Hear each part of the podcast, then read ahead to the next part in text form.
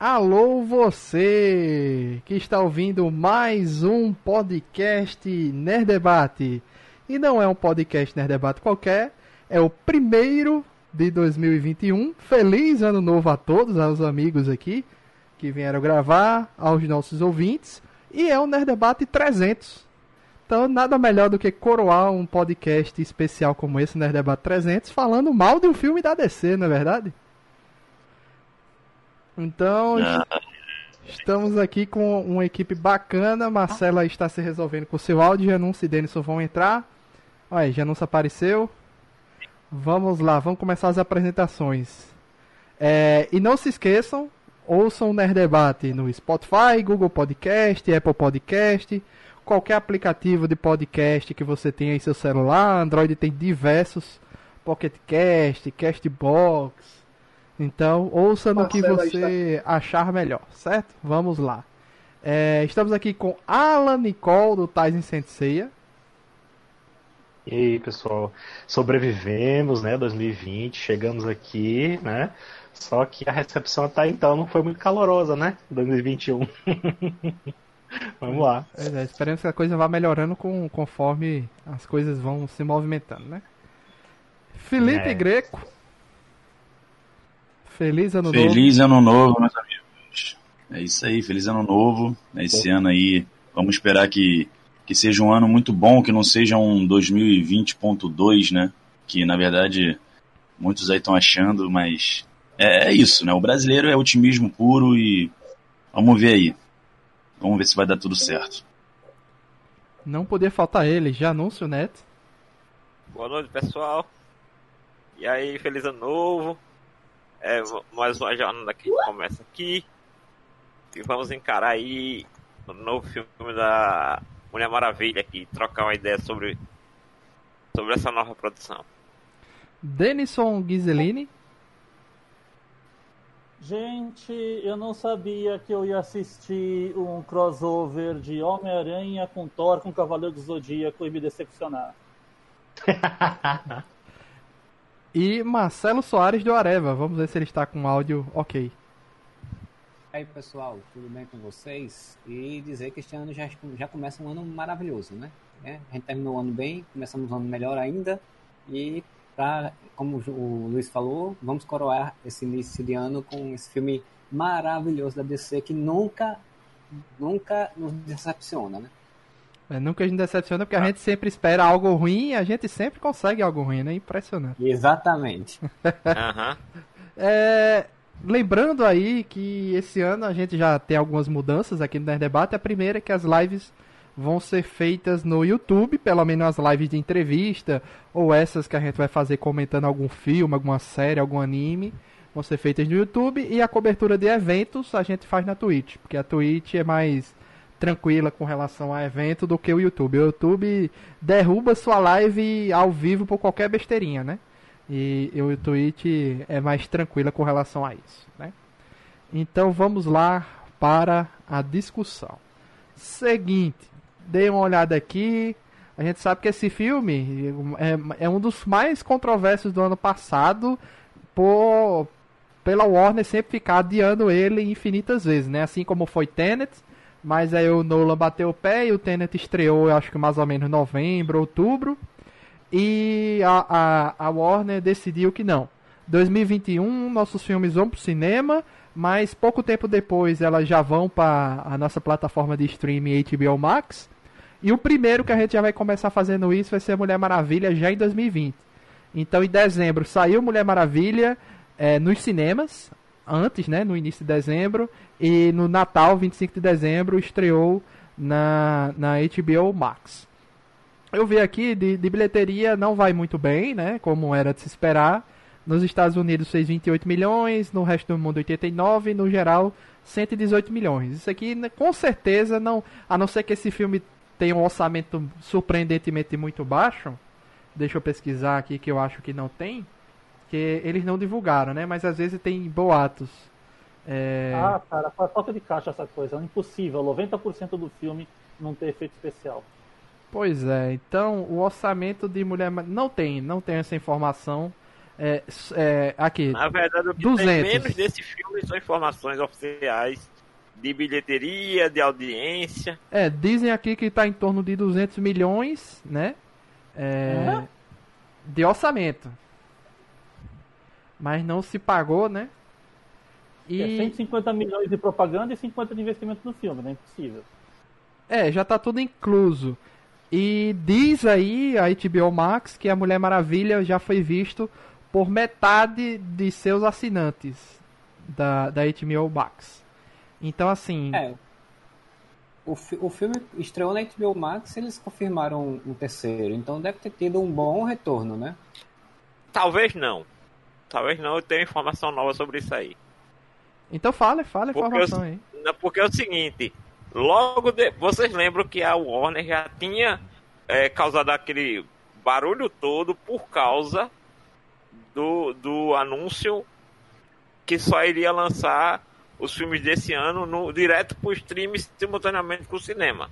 Hum. É, teve toda aquela briga, o Denis Villeneuve Zac, e, e o- Como é o cara lá do Tenet? O, Christopher Nolan. o diretor de Tenet batendo. Nolan. É, Nick Nolan. Batendo o pé, dizendo que meus filmes são pra cinema, não são pra streaming, aquela coisa toda, blá blá blá. E lem- lembremos que Mulher Maravilha foi o boi de piranha da Warner para fazer os testes. Apesar de sim eles confirmarem o terceiro filme, a Warner depois de Mulher Maravilha já está voltando atrás e já está dizendo que vão ter filmes que vão estrear no cinema e filmes que vão estrear no streaming. Ah, você tá dizendo assim, Já. exclu... tem filmes que vão estrear exclusivamente no Só cinema. no cinema e inclusive filmes de super-heróis. Certo. Então ela vai, Se- vai repensar o Se- que é que vai fazer, né? É, já tá voltando atrás, como é Não, Aquela engraçado é que coisa, saiu na lista, né? não consegue manter, assim como o Marcelo falou, né? Continua sempre mantendo seus pontos de seus pontos fortes, né? Que é não ter planejamento, é, querer bater o pé para confirmar um, um, um direcionamento para as produções dela e depois não manter aquilo que ela disse, porque a pressão lá dos exibidores foi muito forte dos diretores e dos atores também, porque uma coisa que repercutiu muito mal para a Warner foi que quando anunciaram o lançamento de Mulher Maravilha, confirmaram o lançamento de Mulher Maravilha para o streaming, a Warner pagou 10 milhões de bônus para Gal Gadot e 10 milhões de bônus para Pat Jenkins. Aí é que bom. seria o certo delas com a bilheteria do Certo. cinema. E esse bônus não foi programado ou reservado para demais produções. Hum, Inclusive está tendo um problema agora que é com o King Kong versus Godzilla. Godzilla, porque ele foi muito disputado pelos canais de streaming, sendo que, inclusive, Netflix e a Warner melou geral. Sendo que na hora que a Warner diz, não, porque esse filme a gente garante que vai pro cinema. E aí, ano passado, ela veio no final do ano passado com a história de que iria fazer uma, uma vamos dizer assim, uma coexibição simultânea, né? Cinema e streaming. E isso começou a irritar, a, vamos dizer assim, a comunidade produtora de, de filmes. E, Não e entra a lista que Felipe também. disse, né? É, A Felipe disse aí que tem uma lista Isso. dos filmes, mas assim, é, não adianta a gente dizer todos os filmes aqui, mas tem Duna incluso, né? É, essa lista não é uma lista assim selecionada. Todos os filmes grandes da Warner estavam selecionados, estavam nessa lista para Sim. estrear simultâneo. Não era, não era como o Janúncio já deu uma informação nova aí dizendo que não, eles vão rever o que é que vai só para cinema e o que vai já pros dois, né? Mas não divulgaram ainda, né? Não, Mas já É, mas- saiu. E uma das coisas que eles disseram é. Não sei qual é o nome lá do diretor da, da- que é responsável pela parte da produção dos filmes de heróis. Né? Eles confirmaram que Geoff vão. Jones? em- confirmaram. Não, não o Geoff Jones. Geoff Jones não tá mais ligado aos, aos filmes de heróis. Foi outro que pegou descendo. É, entre aspas, a Warner quer produzir seis filmes de heróis por ano, quatro para o cinema e dois para o streaming. Hum, De baixo orçamento, inclusive, né? É, e, de ba... e, e de risco mais alto, que eles consideram filme de, de alto risco. Super Choque, por exemplo. A produção do Super Choque vai ser para streaming. É, eles vão pegar os personagens meio, né, assim, não tão conhecidos e para fazer algumas produções de baixo orçamento para para HBO Max. Eu acho isso bem interessante, sabe?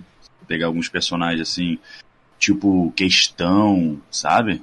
É, Uma parada meio mas aí noir. o problema assim é, é, que eu acho é essa decisão assim, se eles mesmos optarem por produções de baixo orçamento para streaming, porque todos os outros concorrentes estão fazendo o oposto. Estão investindo pesado, então tem Mandaloriano aí que é uma série, não é nem um filme para o para streaming e ver o quanto a Disney está investindo em, em recurso, em valor de produção. Não, mas aí, mas aí Mandaloriano ele, ele precisa tipo de algo um pouco mais bem feito, sabe? Tipo com toda a construção de universo do Star Wars, sabe? Eu Aham. acho, Então, eu mas, acho que mas assim, a ele, o, que, o que aconteceu com o. Coringa? O que aconteceu com o Coringa foi um sucesso. É. Entendeu? Então, não precisa você gastar milhões e milhões no. Eu entendi o que você quis dizer. Ela pode parecer que ela tá ficando pra trás. Porque as séries estão com uma qualidade absurda. Pronto, Entendeu? Felipe da Disney. agora-. Felipe agora pegou na, no cerne que era o que eu ia dizer.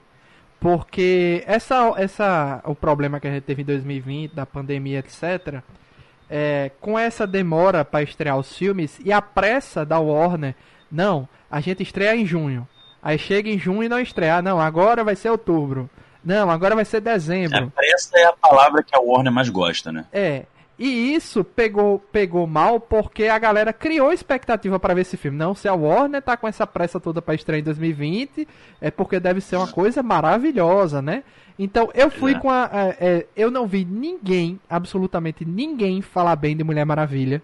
Seja no Twitter, seja review, seja em, em vídeo. Eu só vi o Chapa Branca falando bem. Não, eu não vi ninguém. É, talvez a, a, a, a- bolha de anúncio, a minha bolha, eu não vi ninguém falar bem. A bolha de anúncio Não, talvez tenha escapado um ninguém- ou outro. Assim, ninguém sério falou bem desse filme. Nem Chapa Branca eu assim. vi falando bem, tá? Só pra deixar claro. Então, assim, da, na minha bolha, pelo menos. É. Eu vi, um, um, em certos canais Chapa Branca Como aí é, Alan? falando É, super bem. falou, eu, ia- eu falei, o João falou que eu ia falar. Que você viu alguém falando bem? Vi, razoavelmente, mas falou. Pronto. Então aí eu, eu já criei não, uma. não era rasgando, não era dizendo, não era dizendo, nossa, que filme maravilhoso, assim, mas foi, sabe, não teve muito reconhecimento de, dos defeitos, não. É aquela turma que recebe, vamos dizer, os convites, né? Da, o, o, o- da, da, Warner. Aí É que o vem. pessoal da- das promoções, dos eventos. Aí que vem a questão, porque eu baixei tanto a expectativa que no final do filme eu pensei, bom, eu gostei do filme. Olha aí, surpreendentemente pra vocês aí, eu gostei do filme, só que aí vem essa questão. Eu parei pra pensar nisso que aí vem o que Felipe disse agora. Ah, filmes como Coringa. Eu fiquei pensando, tá, eu gostei desse filme. Esse filme já é o primeiro filme na linha que eles querem fazer do Coringa. Que eles vão isolar os universos e não vai ter mais crossover. Porque a quantidade de retcon safado que tem nesse filme, de coisas que a Mulher Maravilha não faz no futuro e faz em 80, e não sei o que, e, e ela destrói as câmeras que é pra ninguém ver ela em ação, mas ela atua pra justificar caramba. que ninguém nunca viu ela atuando naquele ato que tinha, né? Que ela tava mais de 50 anos inédita, Não, e, né? e- nas e- sombras. Vamos lá, va- vamos lá. Eu gostei do filme, tá? Hum, Eu gostei do filme, mas eu reconheço todos os problemas e pode ser que ao final desse podcast eu esteja odiando esse filme. Existe essa possibilidade. Mas vamos listar a quantidade de, de coisas problemáticas que esse filme tem. A primeira coisa problemática desse filme: Zack Snyder. O miserável aparece na- no Twitter nessa semana e co compa- Mostrou a mulher, a melhor Mulher Maravilha que eu vi até agora, em- Com- lá- com a mesma atriz. compartilha uma imagem de Mulher Maravilha lutando na guerra da Crimeia, sei lá, não sei aonde, com um monte de cabeça na de Guerra da Crimeia. um monte Com de três cabeça cabeças do Império Russo de soldados do Império Russo. É, só que essa guerra se passa antes de 1900 e a primeira Sim. vez que a Mulher Maravilha sai de Temícera é na Primeira Guerra Mundial. A ideia, a ideia daqui, que aquilo ali é, é muito antes ainda da produção do, do filme da Liga da Justiça, era com o conceito original que o Zack Snyder queria desenvolver. Então, no conceito original que ele estava desenvolvendo, a Mulher Maravilha já, depois da era mitológica, já foi para a Terra caçar por Ares. Então ela ia e voltava de Temícera de tempos em tempos para caçar o Ares, que estava infiltrado no meio da, da humanidade, que era o conceito que a gente viu no primeiro filme, influenciando as decisões e levando os grandes conflitos da história. Aí por que, que eu já Então, não ela- gosto do- da presença de Zack Snyder nisso? Porque claramente a gente vê que a Warner é uma bagunça, ninguém conversa com ninguém. Eu gosto muito da, da visão da Perry Jenkins da Mulher Maravilha, da personagem. O que ela consegue extrair da Gal Gadot eu, eu acho bastante interessante, apesar de todos os problemas de, de roteiro, né? Como a gente vai discutir nesse programa, como a ultradependência dela do, do namorado que morreu há 80 anos, né? Ela não superou isso ainda. Então, É a Amazônia que não é a Amazônia. então o Zack Snyder tem uma visão, aquela visão bagunçada, violenta dele lá na frente, aí bagunça tudo lá na frente. Aí quando vem aqui pra trás, o primeiro filme, beleza. Quando vai pro segundo, retconiza um monte de coisa. O nível de ameaça de Maxwell Lord nesse filme é tão absurdo que não faz sentido para o que a gente vê lá na Ah, frente. Não, é, primeiro, é, é, ela, tá- ela se podia atuar até como Diana, salvando pessoas, sem precisar usar uniforme. Por que ela usa uniforme se ela se esconde do Uhum. mundo? Então não tem lógica É. ela usar uniforme. Porque Ela podia o primeiro. Uhum. E a Tiara Bumerangue, Isso. Marcelo? É, Sailor é, Moon é- ali? Sailor Moon. a tiarinha esses, Sailor Moon? esses- filmes dela, eles super exageram ah, os, os apetrechos, né? Ela deixa de ser uma Mulher Maravilha por ela si, ela tem muito mais... a- o apetrecho em si é muito mais poderoso, aparentemente, né? Porque o laço também ficou super, ultra importante. Ah, é. e, Deveria ser Diana, a ladra de raios. É, e, e a questão do Max Lord, porra, ele teve um negócio totalmente de magia ali, uma, uma, uma coisa muito louca. Em 1984, ninguém nunca mais falou sobre isso. Ninguém Não teve mais- consequência nenhuma. é, o problema desse filme também é uma- ele não tem consequência. Isso não ter consequência é uma sacanagem, porque não, você não faz um filme de super-heróis desse nível global e não tem consequência. Nem que seja uma pequenininha. Por que, Mas Luiz? eu- Pode falar, Ana. Não, eu tenho um problema muito maior para apontar em todos esses que vocês falaram aí. É o tempo do filme. Acho que o filme é extremamente longo. Todo mundo critica isso, que esse filme é extremamente longo. Acho Desnecessariamente longo. foi um testão, não sei.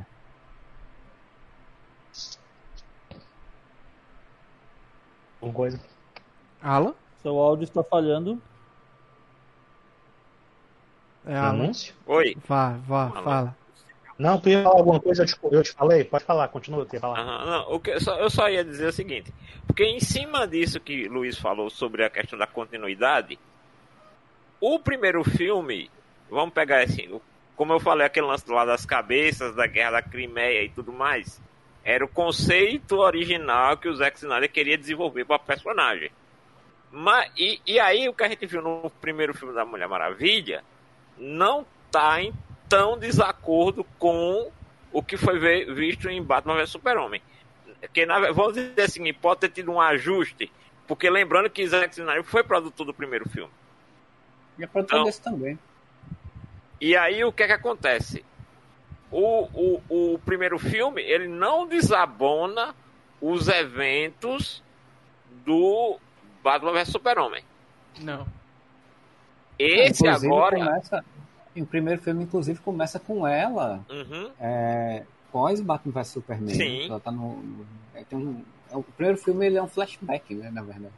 recebendo a foto que o Bruce Wayne tinha encontrado em sua pesquisa durante o BVS e enviado para ela como um presente. Quer dizer, nem o, o- o Bruce Wayne tinha noção de toda a história do Steve Trevor e tudo mais. Né?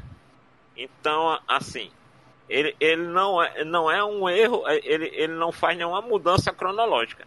Esse novo como parece assim, ah, encontramos o tom. Esse é um grande problema, porque alguma coisa que a Warner não encontrou até hoje é o tom que ela quer. Ela não consegue imitar Marvel, tenta, mas não consegue, nem consegue empreender um perfil é, padronizado para ela.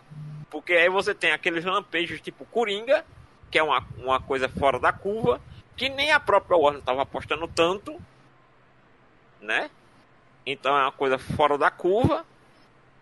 E aí você tem assim uns acertos que aparecem de tempos em tempos em muitos erros. É, e no final desse filme aqui, por exemplo, não. com essa questão de falta de consequência aí que já não se diz, ele não se decide porque muita coisa que o Maxwell Lord realiza de desejos dos outros, principalmente, muita coisa ali é muita coisa séria. A questão do, do, do um monte de ogiva nuclear quase causou a destruição mundial ali, de, uma guerra mundial, né? É, é, é muito sério. E no final do filme ninguém morre. Entendeu? Ninguém sabe o destino da Mas Bárbara. Da... desde o começo do filme, a, a, eles tinham essa pegada de, de mostrar uma, um super. Uh, assim, o, que não. As causas né, que um super-herói pode fazer, assim, tipo. É, não, consequências de morte, risco de morte. Tipo, desde o começo você vê que o clima já, já é uma parada mais leve. Ela faz de tudo, tipo, pra deixar isso bem claro. Tipo, a cena das criancinhas que ela salva na, lá no, no Egito. Acho que é Egito, né? é. lá no Egito. É, a parte também, até a parte do, do shopping também, que ela tá lá lutando contra os, os, os bandidos. É, apesar que eles caem né, de uma altura bem considerável lá no carro. É. É, eu teria quebrado, eu teria me fudido. Eu achei legal mas... a parte do shopping que tem, são três bandidos. Aí um bandido não se pega uma pessoa, a criança para fazer de refém, os outros dois ficam, ficam não, cara, solta, solta, solta. Tipo, é. os caras não fogem, né? Tipo, os caras ficam. Eles ficam e... com raiva do bandido. Só que o interessante é esse, eu acho que o, o foi, foi colocado desde o começo a proposta do filme, sabe? É um filme extremamente leve. Né? E eu tô falando isso aqui, eu não tô. Também achei muitos defeitos, muito mais defeitos do que qualidades. Mas esse ponto aqui eu só tô levantando mesmo a bola para vocês discutirem, né? Tipo, ele é leve, ele é bobo, ele é. Tem um pouco da Mulher Maravilha lá da Linda Carter, tem um pouco do Batman de 66. É... E é ali, não tem vergonha, sabe? E, e ainda tá ainda inserido no, no contexto dos anos 80. E aí mesmo que vem a galhofa mesmo, tá ligado? E aí algumas pessoas podem não gostar disso. Na verdade, a maioria não gostou de muitas decisões, de e tudo mais. Só que o filme foi honesto nessa parte, sabe? Ó, é isso aí que a gente vai entregar.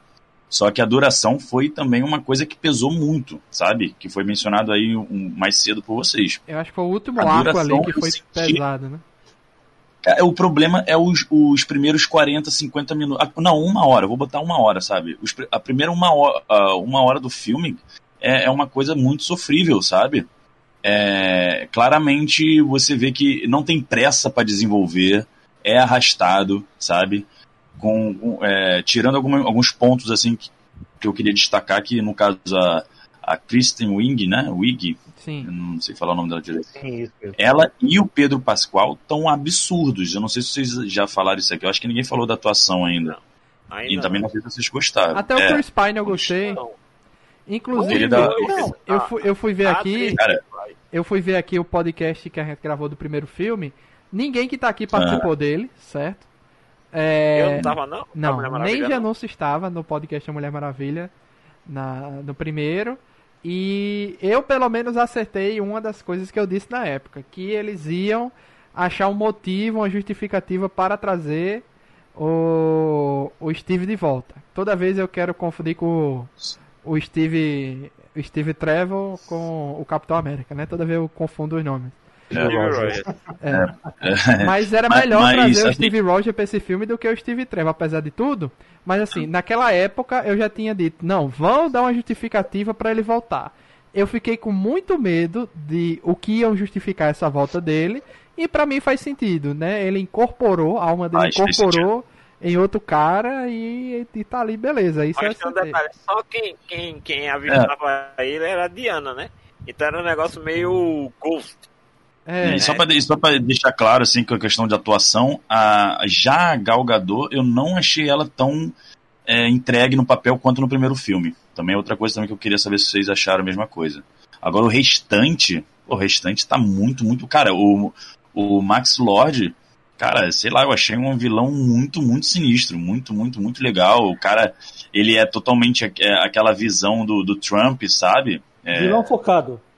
ter isso, teve referências ali do Trump da- dos anos 80, da época que o Trump é. Não hoje em dia, né? Do Trump antigo. Do Trump Cara, empresário. muito, muito. É, e ele, e ele tava se divertindo pra caramba, cara. Eu me amarro quando os atores eles estão realmente entregues no papel. é, eu Só que a gostei. Gal, a Gal, eu não sei o que aconteceu com a Gal, cara, nesse filme. Ela percebeu que o roteiro era ruim. Simples, cara. Dava pra ver no cansaço dela de fazer as cenas, que, as, que tava tudo assim, tirando as cenas de ação que ela tinha que ser ativa. O, o resto do filme era tedioso. Vai no automático. Vai no Sim. automático. É, e, e É outra que Pois o, é. filme, coisa. o filme exige umas coisas dela que ela não, ela não, ela não é maduro bastante como atriz ainda É. pra entregar. Lembrando que Gal Gadot Assim, não tem uma carreira tão extensa assim como atriz, né? Diferente é. da atriz que fez a Mulher Leopardo, que já é uma atriz, uma- a gente pode até dizer, veterana, Ah, com muita experiência, com muita variedade de papéis. Lembrando que Gal Gadot veio de Velozes e Furiosos, então a gente não pode nem exigir dela uma interpretação tão densa. E talvez a própria Warner deveria saber disso. É, e Kristen Wiig é de, de, é de comédia, né? Ela é Saturday comédia, Night né? Night A Live, né? Kristen Wiig é Mas maravilhosa. ela, mas ela entrega. É como, eu acho que eu concordo, com o Felipe, assim, acho que o Pedro Pascal e ela, eles se entregam ao personagem de fato, assim. O, o personagem do Pedro Pascal eu nem gostei tanto assim, não. Eu achei que ele, não sei, eu não gostei muito das, das motivações, de como ele tudo, tudo a motivação dele para chegar na a- como ele chegou na pedra, como é que ele conseguia saber da pedra, ficou tudo meio mal explicado. E, o- e a resolução ficou muito estranha, ficou muito filme de, de... Ah, ficou muito estranho o final, aquele final dele, sabe? Aquele final dele, dele... Final Foi, conveniente. não, mas foi estranho mesmo, sei nem qual a palavra que eu uso, porque é, é, ele, naquele final que ele desiste de tudo e aí fica perdido procurando o filho e abraça o filho, ficou uma coisa meio estranha, mas que se eu tivesse visto o Mandaloriano antes não tivesse um, um- uma certa, um certo carisma por, por ele, né, se não tivesse essa afeição figura do Pedro Pascal no Mandaloriano, eu não teria gostado tanto dele nesse filme como eu gostei, entendeu? É, eu O carisma conheci, dele me comprou mais do que o personagem em si. eu conheci o Pedro Pascal em Narcos, na primeira e segunda temporada, que na caçada E Game pa- of Thrones, né? Não, não, eu não assisti Game of Thrones, né? Então eu conheci ele em Narcos, é, ele, ele é o é um, é um dos personagens principais que caça o Pablo Escobar. E ele fez tanto sucesso que deram um spin-off dele de Narcos no México pra ele, né? E eu não assisti essa, essa continuação dessa temporada. Aí depois eu só fui encontrá-lo de novo no, no Mandaloriano. É, eu já gostava dele muito desde Narcos, entendeu? Porque ele sempre foi um cara malandrão, todo malandrilso, todo desenrolado, desen- é, é, fala, faz as coisas, consegue as coisas que ele quer, mulherengo, Em Game of etc. Thrones ele é mais ou menos assim também. Na verdade, em Game of Thrones ele é um papa tudo. Então quando eu vejo ele no Mandaloriano, eu sinto falta dele mais solto, porque Mandaloriano ele é muito contido, né? E agora, quando assisti Mulher Maravilha, eu gostei muito também dele. Inclusive, é, o pessoal da o Red Leather Media fez um vídeo em que eles comparam os diálogos do, do Max Lord com o do Trump. E tipo assim, são diálogos idênticos, usando as mesmas frases, com a mesma entonação. Então, assim, visualmente é, e diálogos foi inspirado em Trump. Mas eu tenho um quesinho com essa questão de. Foi Ike Batista que inspirou essa história do. Da... Ou existe também uma história no, no- no- nos Estados Unidos de, de empresários que tinham informações sobre poços de petróleo e quando foram. Especulou, especulou, especulou e quando foram atrás não tinha nada. Existe isso lá, lá também? Não só foi. Deve aqui? existir, que a indústria do petróleo principal, fora a, a indústria do petróleo saudita, é lá. Pra, pra você que não, não- é, é muito novinho, isso aí eu posso dizer, talvez Denison tenha visto e Marcelo tenha ouvido falar, existia um seriado chamado Dallas, que passava na Opa. Globo, Opa, que era somente sobre uma família de petroleiros nos Estados Unidos. Isso é Ah, lembro, muito até- velho. eu, eu lembro da reprise. Nossa, Isso é muito. Isso é mu- Dizem que Dallas é a novela norte-americana. Você Então, tem ideia de mas tão uma longo que ela é? coisa é. ser sobre uma família petrolífera, outra coisa é de uma família petrolífera que é, é- que vive de especular, né? Aí eu- é isso Ah. que eu não, não Não, tenho com essa certeza esse informação. tema deve ter Oi. aparecido. Não, eu, tô, eu queria querer dizer não. que esse, esse tipo de abordagem deve ter sido realizado nessa série. Mas houve um estudo, Não, né? assim, Claramente houve um estudo. A atuação dele Do- do- si. É, com certeza, com certeza. A atuação dele em si mostra que ele, né, se preparou bem, que ele se entregou ao papel. Mas é o, o que fazem com o papel dele que eu acho estranho, sabe? As explicações das coisas, como as coisas acontecem, ou deixam de acontecer, essa forma de realizar pedido, e que uma hora ele, ele sabe que é, é pegando nas pessoas, é tocando, né? Que ele consegue realizar o desejo da pessoa, e depois ele simplesmente se tocar, não, beleza. É, por uma questão de semântica, ele muda completamente o, o poder dele lá pelas tantas, diz, não, não, agora todo mundo pode pela televisão pedir e eu realizo. É muito estranho, sabe, assim, é muito E- forçado muitas coisas. Aquela tecnologia do final foi mais ou menos a que o, o Zod usou no primeiro filme do Homem de Aço para dominar a tecnologia de comunicação do mundo? Que achei igual, né? É só um- aquilo ali é só um protótipo, talvez. Eu nem lembrei disso. O, o Zod tem, já tem por conta própria que os criptonianos devem ter, né? Tipo, não, não- foi citado, assim, de onde tirou. Mas é a mesma lógica mesmo, realmente, assim. Eu, eu acho, assim, o, o- do, do Pedro Pascal, o personagem dele, eu gosto muito do personagem, mas eu acho que, que, que eles, deixam, eles caem muito na facilidade de enlouquecimento, sabe? Tipo, o vilão que enlouquece, sabe? Porque ele começa a pegar poderes e ele meio que enlouquece, ele mesmo que vira o cara doidão, fazendo caretas, porque tá ficando é, viciado naquilo e alguma coisa do tipo, sabe? Eu achei que ele podia fazer mais dele, podia ter ido por um outro caminho, até mais interessante se ele não fosse pra essa megalomania logo assim rápido. E ele já tinha um problema É de uma- saúde que ninguém sabe o que é, né? Que ele sempre tá tomando vitamina no início, que ele pede pra secretária e isso vai piorando conforme ele realiza pedidos, mas a gente não sabe o que é, o que era o problema dele, né? É, esse, esse filme ele tem um grande problema de não trabalhar as bases da- dos personagens nesse sentido, né? Porque, tipo, a gente não sabe o problema de saúde dele, a gente não sabe. é, porque, tipo, o menino toda hora tá com ele, de repente. Primeiro era uma vez na semana, de repente parece que ele tá toda hora com ele agora. Aí a mãe do menino não aparece.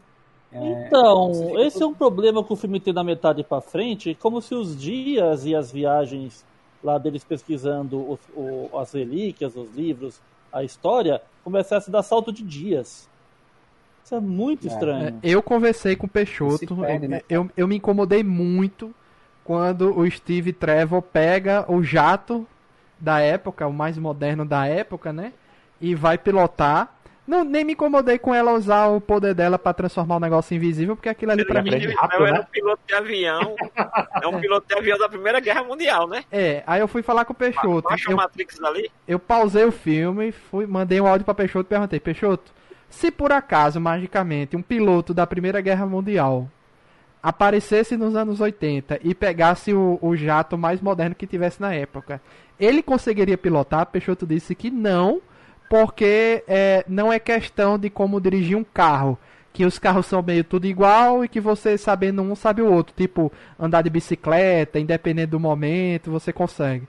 É, avião, é, é, os saltos de tecnologia são muito grandes e, e os anos 80 já tinha uma outra parada que Peixoto disse até que o, o primeiro, nos, nos anos, na Primeira Guerra, era tipo pipas voadoras, né? Sim. Ele chamava de, eh, Peixoto chamou de pipas voadoras. E o da... Como se fossem os ultraleves de hoje em dia. É, e o do- dos anos 80 é outra parada, com mais tecnologia, com negócio automático e tal. a jato. É. Não, com o triplo É, de é, botões, cena tá toda- ligado? É, é, nessa cena toda, a questão do jato invisível foi, foi tranquilo, assim. O fato, como você falou, o fato de usar os poderes pra deixar o jato invisível, beleza, isso eu não me incomodei nada. Agora, realmente, essa coisa dela, dela ter acesso àquele jato não ficou explicado como é que ela tinha acesso àquele negócio lá pra entrar lá. Eu, E- eu, eu, e- eu achei, desculpa interromper, mas eu achei que era tipo um Não, jato, eu achei que era um espaço privado dela, num- que ela tinha um jato privado, sabe? Tipo, Também. De repente, não, de repente ela tá num local que os caras estão indo atrás dela, eu digo, "Xiii, que Pois é, estranho." mas é tipo assim, é uma das coisas que o filme tem tanto tempo e não para pra, pra, pra dizer, sabe assim? É só, Então, é só sabe você é lembrar, eu- Marcelo, na, na série do Titãs, a Dona Troy tem, é, é muito amiga de outras, de outras Amazonas de Temícera e elas têm muito dinheiro e tem avião particular, tem jato, não sei o que. Então, assim, eu pensei que Eu fosse dela. que. Seria muito mais lógico, inclusive, né? Ela disse, não, tem um jato muito foda aqui e, e você vai voar nele e aí de repente... Mas eles fugiram, não foi? Fugiram. Não foge, eles ficam esconde- fugindo. Então, assim, É, eles, eles roubaram, não foi? É. Foi. Ah, Então, foi só estranho, porque eles- É, como- Eles são perseguidos, né, na pista. É, é como se tivesse entrado num, num da- hangar... da- da história era num- Mas é contraditório, porque ela começa mostrando a identidade dela para uma câmera, tá? Não é, é uma, é- é. alguém manualmente Que é estranho. abriu a porta, ela entrou onde, no- num hangar aberto que tinha a, a- a céu aberto, seis tipos de avião e o cara pega o jato mais moderno. Ah, O E, problema repente, todo é que ó, essa, essa alguém cena dela quebrando as câmeras. Essa cena dela quebrando série- as câmeras deu uma dificultada no restante do filme, né? Não podia ter, não precisava ter ela, tá ligado? Não, se fosse, só volta nesse momento, se fosse uma, a série da Mulher Maravilha, aquela com a Linda Carter, na série da Linda Carter, a Mulher Maravilha, na última, nas últimas temporadas, né, porque teve um salto de tempo entre uma temporada e outra, é, ela é funcionária do governo federal, né, uma coisa assim, ela é, ela é um Sim, agente, Ela é do da aeronáutica. Não é? É, pois é, é, então isso, assim, é, na série faria sentido ela ter Pentágono. acesso a esse tipo de coisa, né, mas pelo que eu sei no filme, ela era só arqueóloga, né, trabalha com o museu, com, né, Antiguidades. É. Não, isso aí. E ela é da Força Aérea, tanto na série como no desenho dos Super Amigos. pronto, tá aí. Pois é. E ela foi funcionária da- nos quadrinhos, né? Tipo, na época tinha lógica Sim. ter ido, né? É, E e, o, o e o cara da Casa Branca queria conversar com ela alguma coisa e eu entendi que era pra chamar ela pra trabalhar pro governo, né? Era o que eu É. entendia. Marcelo dizer alguma coisa. encaminhamento, Diga lá, inclusive. Marcelo. Eu achei, inclusive, que ia ser encaminhamento esse, né? Tipo, o cara ia chamar ela pra trabalhar pro governo e ela ia ter acesso às coisas, né? Mas aí não foi. Que nada, o cara só queria dar em cima dela e falar: Olha, vem ver como eu sou gostosão que, que entrou pro governo. Eu, vou te, eu tenho acesso a essas áreas aqui, com essas peças raras aqui de, de, de, de- de decoração, de histórica. Vem cá, vou te levar pra conhecer. Tava, tava dando em cima dela, gente. Era- só isso. Eu falei: Olha, consegui um emprego cheio de coisa que você gosta. Você quer chegar meu, ali no meu escritório e dar uma olhada na minha coleção particular de negócio? Era isso. Nossa, você vê como é uma questão É. de um roteiro não bem pensado, né? Porque se eles tivessem construído isso no início o- do cara, seria muito mais inteligente pro roteiro ela ir através dele conseguir as coisas. E outra coisa, de roteiro também, de construção de roteiro. Ela, o, o- o jato invisível, a forma como ela faz o jato invisível, ela diz, não, eu tentei isso uma vez, uma xícara. Podia ter botado essa cena no início do filme, tipo, você vê que ela tá fazendo alguma coisa, sabe? Que ela tem É, alguma ela tem uns habilidade. poderes do nada, cara. É, ela nunca é. teve esse dom de manipulação de matéria, ah, sabe, etérea. É, Como é que ela Ah, sabe que nós fazia isso? Vamos fazer uma listinha de coisas que ela nem, nem demonstrou antes, nem depois e aparece só nesse filme. Vamos lá. Eu tenho, eu tenho uma listinha de cabeça. A primeira, que é mais uma dúvida minha. Porque eu vi nos outros filmes ela desviava as balas com as Ou A- as o bracelete. os braceletes, certo? Aí nesse filme, uma das desculpas dela levar o tiro e perfurar ela é porque ela tá ficando mais fraca. Ela era imune a tiro e o bracelete não servia de nada, e eu não lembro disso. Então, Não. então, o que que acontece? Há versões da Mulher Maravilha nos quadrinhos que ela é tão intangível quanto o Superman, Sim. tá? Tanto que tem uma piada do, Eu vi, eu do Superman, do Superman com a Mulher Maravilha, que tá assim, tá os dois ali com o traço clássico de, de- da época que eles saíram, tá o Superman com o peito inflado, refletindo bala. Bala. Aí tá lá a Mulher Maravilha, pá, pá, pá, pá, com os braceletes, movendo os braços rapidamente. O, o super-homem olha pra esquerda, vê ela ali desviando as bolas. Então, Diana, Pra que você não isso? era. Você não era assim, prova de bala invulnerável igual a mim? Sim, eu sou assim. Então por que, que você tá desviando as balas? Ah, peraí, presta atenção. Ela abaixa os braços, in- infla o peito e as balas começam a reconstituir nos peitos dela e começa a balançar. Ele baixa os olhos, olha assim por dois segundos. Ah, tá, entendi. É, inclusive no filme, quando ela tá na Casa Branca, tem um segurança que dá uns 3 a 4 tiros assim, a queima-roupa nos peitos dela e não acontece nada. Nem perfura, nem, nem. Não sei como ela resistiu aquilo ali também. Então, assim, me, me refresca a memória. Nos filmes, antes e depois, Batman vs Superman, Liga da Justiça e o primeiro filme dela. Ela usa os braceletes pra desviar tiro, isso eu sei. Mas ela levou Sim. tiro e não aconteceu nada? Levou Lembrando tiro que e não no aconteceu primeiro, nada. inclusive, ela usa o escudo, né? No primeiro filme, Também, ela usa também, o escudo pra. Também. é, em Batman vs Superman, ela usa o escudo e a espada. É, nos quadrinhos, assim como o Denis falou, que ela tem versões dela que são. Que ela tem invulnerabilidade, assim como Super-Homem. É, depois da famosa crise das infinitas terras, o que é que acontece? A Mulher Maravilha, ela tem um corpo divino, ela é a, a, a primeira Amazona que não nasce de Amazona, que ela foi um presente dos deuses para Hipólita, que ela foi moldada do barro, diferente das outras Amazonas, né? E aí o que acontece? Ela tem alguns dons divinos.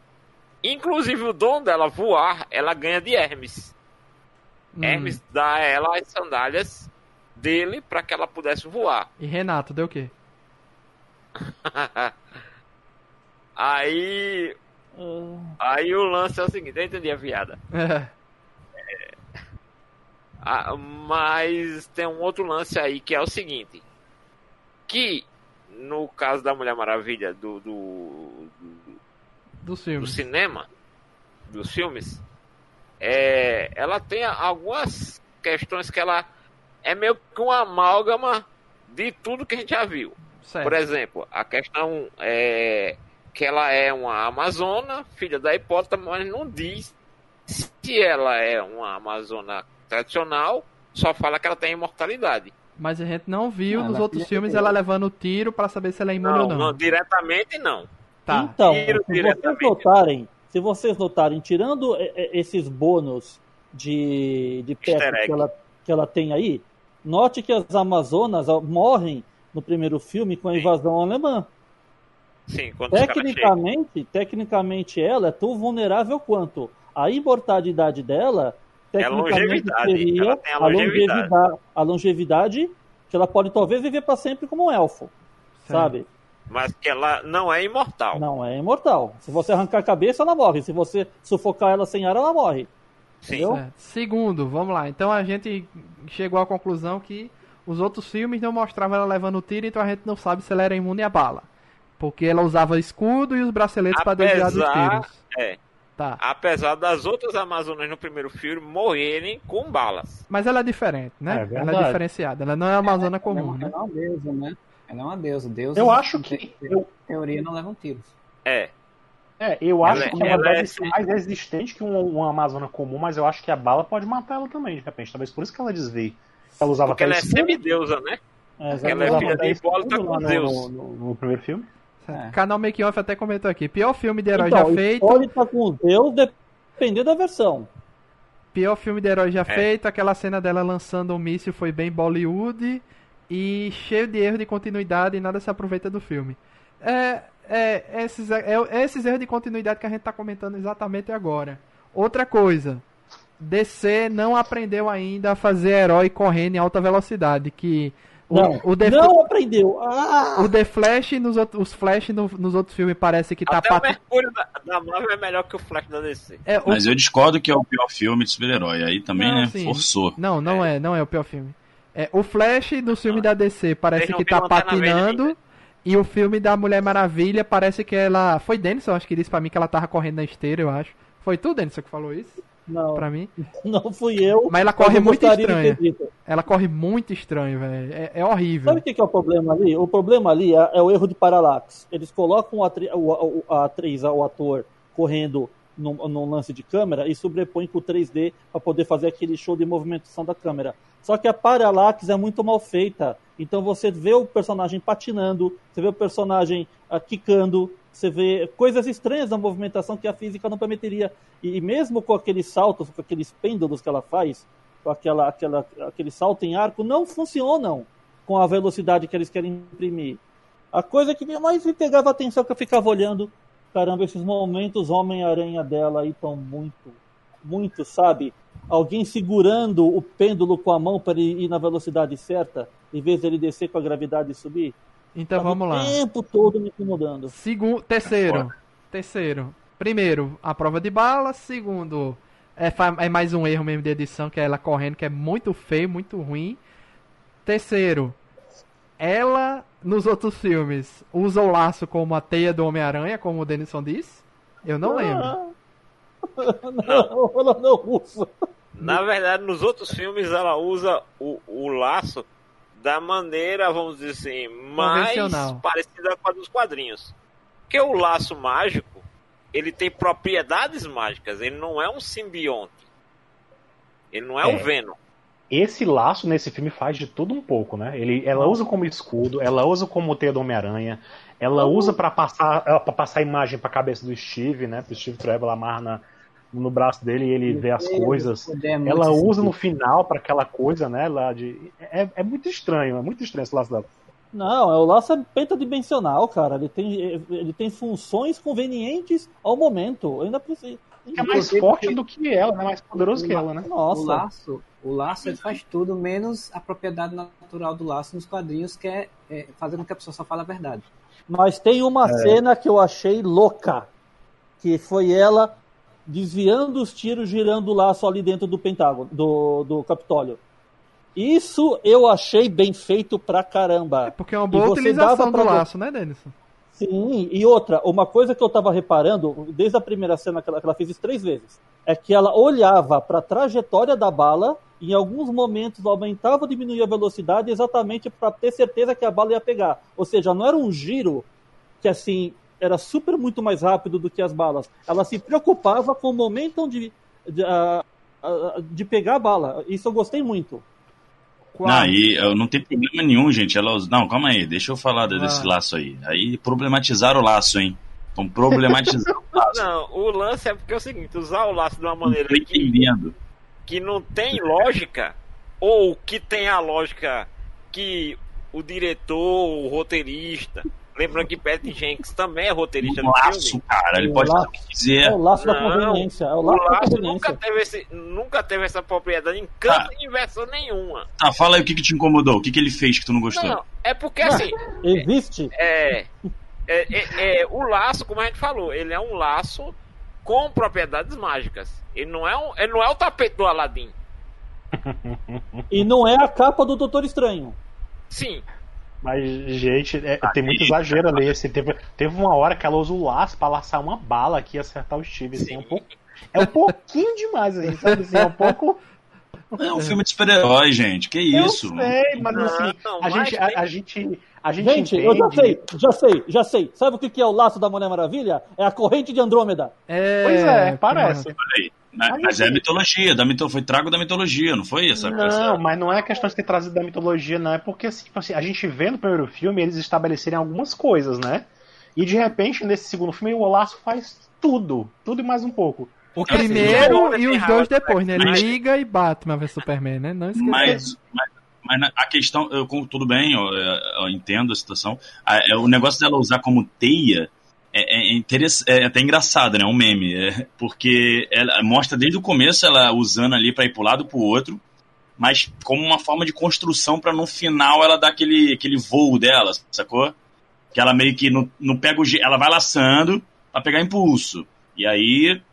aí, aí Ah, aos puta do Deus, pensando máquina do caramba, o Senna dela Pronto, voando. então vamos, vamos pro quarto. Vamos pro poucos quarto. ela vai usando menos. vocês Não, concordam comigo.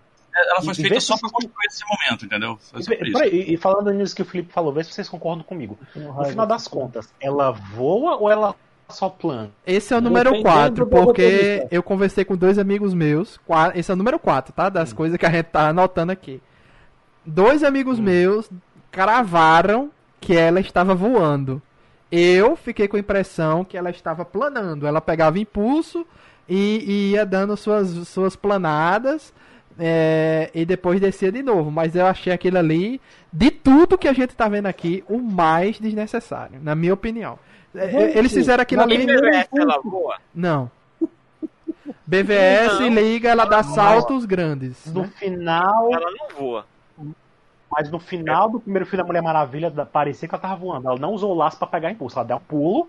E aí parece que ela tá voando. No finalzinho do primeiro filme, se vocês assistiram, no finalzinho Sim, do primeiro filme, ela tem uma cena em que ela, ela vai lá, ela escuta o chamado da polícia, sei lá o quê, e aí ela, ela dá um pulo como se fosse voando.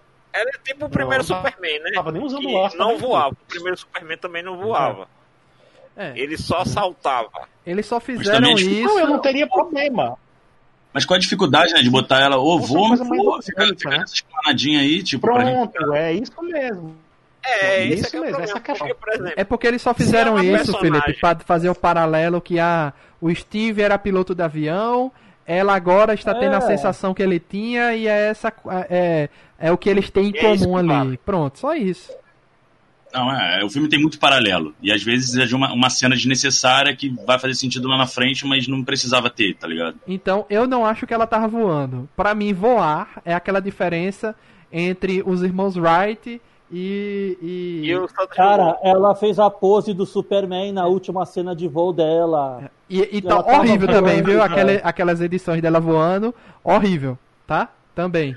Horrível, horrível, horrível. Laçar raio pra mim foi o menor dos problemas naquela cena. Pra mim, Só tem, só, só tem aquilo aqui. ali, Tem Mapete não, aqui. aquilo ali, quando eu vi no trailer, eu já tive um Rivotril. já deu vontade de... Eu digo, não, não, não, não, não, não, peraí, raio. Isso, cara, eu leio o quadrinho da... Agora eu vou falar que nem aquele nerd velho chato. Fala. Eu leio o quadrinho da DC desde os anos 80. Uhum. Li Jorge Pérez. Bicho, simplesmente quer fazer a Mulher Maravilha bacana? Jorge Pérez. Se chama Jorge Pérez e Matthew Wolfman. Pega como base. Lembra que a Marvel fez lá com Guerra Infinita, que pegou o quadrinho da Guerra Infinita e encheu de, de, de marcador pra dizer isso é bom, isso é bom, isso é bom, isso é bom? Pronto, pegasse as obras lá que tem, chamasse o Paul Dini e o Bruce Timm, que eu acho que eram a dupla pra dar uma ordem no universo. Porque é o seguinte, os caras conseguem fazer Liga da Justiça sem limites e Liga da Justiça sem uma gota de sangue ser mais relevante do que os filmes que a Warner produz, do live action. é. É fogo. É, é porque falta essa. Com... Pronto, a palavra que a gente está em busca aqui: consistência. Os filmes da DC são inconsistentes. Tu adora esse momento, né, Luiz? Adoro, porque é, é, é o que falta na- no universo dos filmes da DC, é consistência. Você quer, se decida, você quer fazer nada, filmes cara. isolados como Coringa e o The Batman que vão ver aí? Faça, acho até bom. Faça filmes isolados que não tenham mais continuação. Beleza, show. Você quer fazer continuações e que tenha é, os mesmos personagens que apareceram no filme lá na frente e lá atrás na cronologia? Faça, mas mantenha a E se consistência. decida. Se decida. se decida, porque fica essa questão que a Mulher Maravilha dos anos 80 é mais legal do que. né, Eu não diria mais legal, mas assim, é mais over, né? É mais forte, é mais poderosa que a da Liga da Justiça e Batman vs Superman. Por quê? Ninguém sabe. Porque quiseram botar cenas de ação diferentes nesse filme, né? A Perry Jenkins que aparece no trailer lá da, de Rogue Squadron de Star Wars, não, porque eu, eu sou muito fã, sou piloto, sou não sei o que, sou não sei o que, não sei o que, não sei o que. Aí ela vem nesse filme e faz Filha um negócio desse, bicho. Porra, É a filha Isso de é a mesma coisa. achei. Cara, então, essa é complicado porque você pega uma Mulher Maravilha estabelecida no presente e aí você faz uns filmes do passado dela e tudo mais, você tem que ter noção, né? Tu pegar o roteiro, noção do que, do que como ela apareceu, como ela foi estabelecida no BVS é, e, e como vai ser muito bom? cara. A armadura, a armadura de Sagitário de ouro de, de Aiolos, até escapa que não apareceu depois, ah, foi destruída. Pronto. Beleza. Foi destruída, por isso não apareceu mais. Entendo, tranquilamente. Nem tanto, né? Não, destruir a, a, a pantera é lá mais destruiu as asas, né? Leopardo. A leopardo lá destruiu as asas mas foi só as asas depois. Serviu de muita coisa, na verdade. Aham. Não, não serviu de nada. Não serviu de nada. E, e tem um detalhe, essa armadura, pra quem conhece a armadura original que inspirou essa, ela é muito feia. Que é o do Aiolos, não? Não. A armadura da, essa armadura é inspirada na armadura que a Mulher Maravilha usa em O Reino do Amanhã, que É, foi criada pelo Alex Royce. Claro. Clássico, clássico. deixa eu procurar aqui. A armadura do Alex, procura aí. Alex Royce, a Reino do Amanhã, Mulher Maravilha. Isso aí com foi a armadura. É, né, cara? Foi só Teve pra, esse- pra- essa questão da armadura. Ô, Marcelo, fala. fala. Era só pra dizer que foi puro fanservice, né? Foi só pra, pra Foi. ter imagens dela em pôsteres, em cartazes de divulgação e as pessoas se Uhum. animarem, né? E depois provavelmente vender bonequinho. Porque assim. a- Nossa, a- o Cavaleiro do Zodíaco. É, já porque tem a armadura, a armadura, em teoria, era para ela resistir mais ao ataque da, da felina lá, né? Da, da Leopardo. da leopardo. Só- Só que tipo, isso Leopardo. E outra, quase tem um nada. detalhe importante aí. A mulher leopardo, no roteiro do filme, não, não deveria existir. Por quê? Porque ela já tinha feito o desejo dela. Ela não podia evoluir para alguma coisa a mais. O cara não repete desejo, desejo pro, pro, mesmo, pro mesmo humano. Mas deu a entender que no final ele tava tão poderoso que ele tava repetindo o desejo. Tanto é Ele que não, não, não, não. aconteceu não, não, isso duas não. vezes. Não, Denis, aconteceu isso duas vezes no filme. A primeira com a mulher leopardo, desejando virar a grande felina e tal, não sei o quê. E a segunda, o filho dele. Né, Eu vi aqui, eu li, li pessoas dizendo isso. Ele já tinha dado um, um poder ao filho, né? Já tinha dado O um- filho dele já tinha um pedido antes, ah, quero que você se torne melhor ainda, sei lá o que é, maior ainda tal. E depois, Não, quando gente. ele tá sendo caçado pela galera lá dentro da, da empresa, ele pede a presença do pai dele. E dizem que isso Não. foi que fez com que o, o cara desistiu ali no final de tudo e ir atrás do menino. Tanto é que ele encontra o filho facilmente, né? No meio da, da, Não, da confusão. Eu posso provar, eu posso provar. Quando ela pede pra ser a, a, a- a predadora suprema, o cara não tá ali no negócio que ele conversa com as pessoas, que não amplia os poderes dele. Só faz ele, ele falar com mais pessoas ao mesmo tempo. Isso já quebra essa teoria. E outra, quando você faz desejos, sempre tem uma ventania à sua volta. Quando ele fala aquilo, nada venta. É, Ah, eu, eu acho assim, é outra, é outra coisa. Eles quiseram colocar isso, né? Que fica, fica essa ideia de que ele, que ele É. deu muito desejo a ela. Mas é, é, de novo o roteiro sendo burro, né? O roteiro poderia ser muito mais inteligente. burro. Porque, assim, quando ela fez o pedido para ser, é, ser uma pessoa melhor, ser uma predadora, ser uma pessoa tal, tal, tal, é- é- isso poderia ter sido no início do filme e aí ela gradativamente ia se tornando esse ser. É. E Isso. é a consequência do pedido, né, original. Exatamente. Tanto é que outra coisa também que eu vi o pessoal comentando é o seguinte: bom, naquele momento que a Diana joga na cara dela a verdade, que ela tá se tornando algo estranho, né? Não fazia sentido ela pedir pra se tornar algo mais estranho do que o que ela já estava se tornando. Então ela virou algo inumano no final de tudo, que não deveria ser, né? Então, ou ela, como o Marcelo disse, fosse uma uma uma evolução do que ela já tinha pedido, porque não faz sentido ser um segundo pedido, como o Denison, como o Denison falou, né? E todos os pedidos, que a, a- a tônica do filme é essa. Você fez um desejo, você vai ter uma consequência desse desejo. Qual tinha sido a consequência do desejo dela antes? Até aquele momento não tinha tido nenhuma. Esse é mais um problema do filme total. Até o momento que o cara aparece e começa a cobrar pelos desejos, ninguém, ninguém tem consequências negativas. Não, a Diana tava É perdendo os assim- poderes e a mulher leopardo, a, a Bárbara tava perdendo a É, empatia. Não, não, não, A lógica, não, não, a lógica, peraí, a lógica, não, não, a não. lógica do filme, a lógica do filme é, ele realiza o desejo e ele tira alguma coisa da pessoa pra ele. Então Sim. assim, Então, o ele que, que toma pra acontece? ele alguma coisa. Tá, ali, o que estava acontecendo, que o filme quis demonstrar o tempo todo, que a, que a moça lá estava tomando os poderes da Mulher Maravilha. Isso faria sentido se ela falasse, eu quero ser ela. Só que, eh, só que no filme, tanto na dublagem no original, no- na voz original como na legenda, ela fala, eu gostaria de ser como ela. É. Não havia desculpa nenhuma para a Mulher Maravilha ficar fraca, porque até aquele momento ninguém perde nada. Mas era o Steve Trevor, ela tava ficando tra- É. é, fraca por causa do Steve. Tipo, É. Porque era o preço que ela tava pagando pra aquele desejo. É, tanto é que elas foram Não, as é, duas não. únicas que fizeram pedido antes da pedra Virar o Maxwell Lord, né? Então, é... Não, o, cara do café, isso. o cara do café que pediu café antes. é, mas a gente não viu qual foi a, a consequência dele, né? A gente não sabe. Sim, mas- Porque não mas deve! tá, mas- Porque não que houve! tá. Se elas são as duas que fizeram um pedido para pedra originalmente e, e, e por isso elas estão perdendo alguma coisa, o que é que a, a, a mulher leopardo estava perdendo antes de, de se tornar mulher Sim. leopardo pelo pedido Nada. que ela fez? Eu acho que só se fosse a humanidade dela, né? Porque ela virou uma pessoa cruel depois, né? É, Você ela tava perdendo a ela- empatia, pô. Gente, É. ela não perdeu em nenhum momento a empatia. Só Ela só quis ela- dar o troco. Ela só quis dar o troco no cara porque ela tinha como. Só isso. Eles- ela reconheceu eles- o cara na rua, falou: Peraí, esse é o filho da puta que quis me pegar ontem? Sabe? Só ela, isso. ficou, ela ficou mais arrogante, mais grossa Sim. e tal. Tipo, é, Não, ela fiz- ficou mais assertiva, ela É. ficou mais segura de si. é, ela não se transforma em momento nenhum. Novamente, ela se torna uma pessoa estranha, ruim, monstruosa, inumana, por conveniência do momento do roteiro.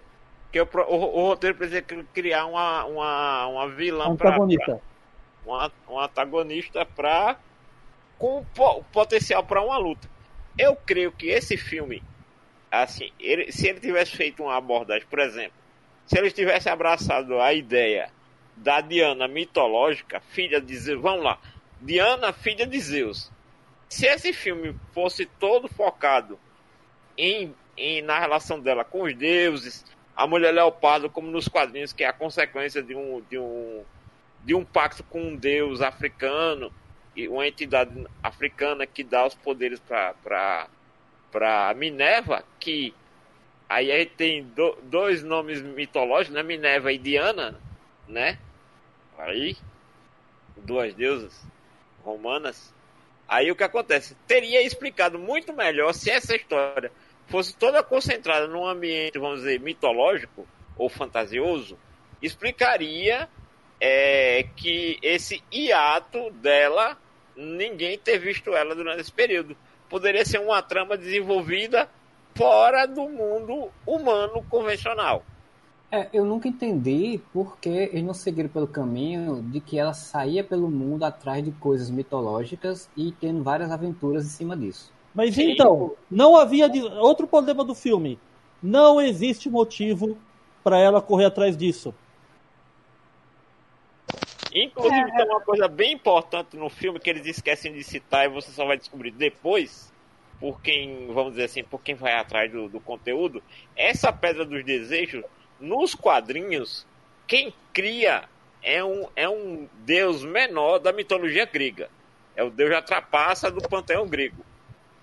Ele que cria essa pedra. E, sim. consequentemente, esse deus ele reaparece de tempos em tempos nos quadrinhos como um grande, vamos dizer assim, um inimigo da Mulher Maravilha. Então, se essa pedra fosse o, o prólogo do filme, fosse usado para explicar a origem da pedra, quem a construiu, com qual intuito e como essa pedra foi cair no meio da humanidade, você teria aí uma, uma lore para ela ter um porquê de procurar por essa pedra ou dessa pedra causar tanto problema e no final ela Isso, eu pensei desejar que as pessoas não lembrassem daquilo. É muito mais fácil. Eu até vi uma crítica muito legal que o cara disse: o problema do final desse filme é que ele não tem sentido.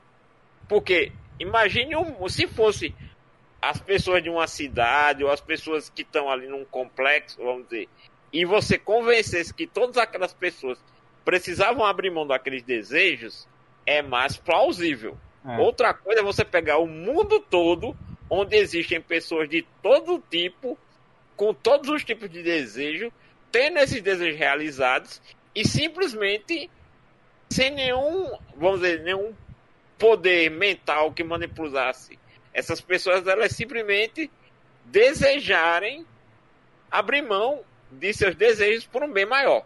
É, e com certeza alguém falou: Ah, eu tô de saco cheio da vida, eu quero que o mundo se exploda. Sim. Sabe? Como, por exemplo, imagine um pai ou um marido ou uma esposa que tem o seu parceiro ou seu filho com a doença terminal. Sim, As pessoas iriam abrir mão desse desejo nunca. de querer. Muito improvável. Alguém que acabou de morrer na frente delas, um parente, um amor, algum, alguém. Ia ter, Uhum. não, ia manter ali. Não, é, é- é ilógico. É, é você forçar muito que a, o discurso dela e a verdade, que é o tema que eles querem trabalhar, né? É muito forte, né? É, um- é tão forte, é capaz de mudar a, a- a vontade de todas as pessoas do mundo. Não, É não, a- é uma mentira. A verdade é que as pessoas não são assim tão unidas. Tão, Egoístas. é- é- não, é impossível, é impossível. Então, É mas- utópico. e ainda mais Bebe uma água, bebe uma água. sociedade- sociedades que são extremistas, sabe? Hum. Que tem, que tem Como toda lá que aparecem os terroristas abrindo uma- um terrorista islâmico abrir mão de um. De um, de um- Uhum. Não, eu só, eu só quero dizer que eu entendo que o filme ele é uma tenta ser uma fábula de super-herói, onde tudo é muito caricato, tudo é bem versus o mal. é aquela coisa típica de super-herói. Mas, mas a gente tá num nível de, de cinema de, de super-heróis que já trabalhou tantos temas, é, entre aspas, realistas, mas com mais densidade, que fica meio fraco, sabe? Você botar um- um- uma temática dessa. uma temática Sim, pesada, esse filme seria ganhador de Oscar da década se fosse de 1920. Com o pensamento daquele momento. exato, exato. Mas hoje é impossível. Sabe o que é que eu fico imaginando? Vendo essa, essa nova leva pós é, Guerra Infinita, pós Universo Marvel. Ah, A gente. Isso aconteceu também com os quadrinhos. Os quadrinhos no começo, ali na Era de Ouro, eles chegam num patamar e aí, quando eles deveriam subir de patamar, eles caíram. Principalmente naquela época que teve o lançamento do livro A, a, a Sedução dos Inocentes.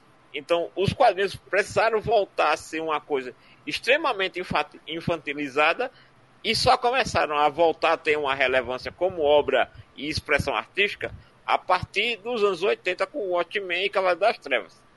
Então, quer dizer, meu medo é que por uma conveniência de mercado, os filmes de super-herói vão começar a ter uma abordagem cada vez mais infantil Uhum. ou cada vez mais utópica, fantasiosa, a, ou maniqueísta, tipo o filme desenho do He-Man, aquela coisa que Aham. o mal é o mal e o mal tem que perder sempre, e o bem vence o mal e, e- e acaba com tudo. E muito cristão, visão muito cristã das coisas. Sim.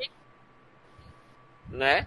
Então, meu medo é que a gente comece a perder boas oportunidades de se aprofundar num discurso e em obras de mais relevância, e aí pessoas que du- durante um período de tempo disseram que com ou sem propriedade disseram que filmes de super-heróis são não são relevados como obra de, de cin- cinematográfica é, comecem a ter cada vez mais razão, porque os estúdios e as empresas acabam optando por é melhor eu agradar esse público ali onde não vai ter erro, eu preciso ser o, o PG-13, o PG-12, o PG-11, o PG-10. O modo clássico Disney de contar a história.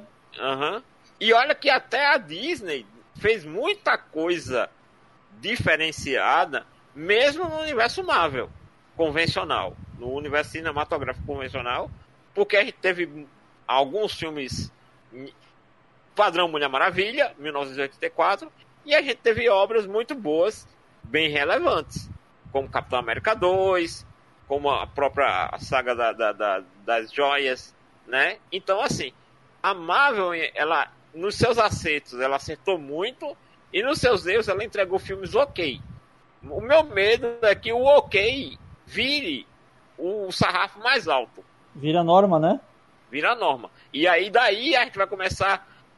Meu medo é que essas críticas, que a, aqui a gente não está criticando ator, nem diretor, a gente está discutindo decisões de empresários e na, e na Warner isso é mais verdade do que em qualquer outra produtora de cinema, que eles realmente interferem mais do que na Sony, que interfere no resultado dos filmes. E isso pode gerar uma onda de imbecilidade dos filmes de herói.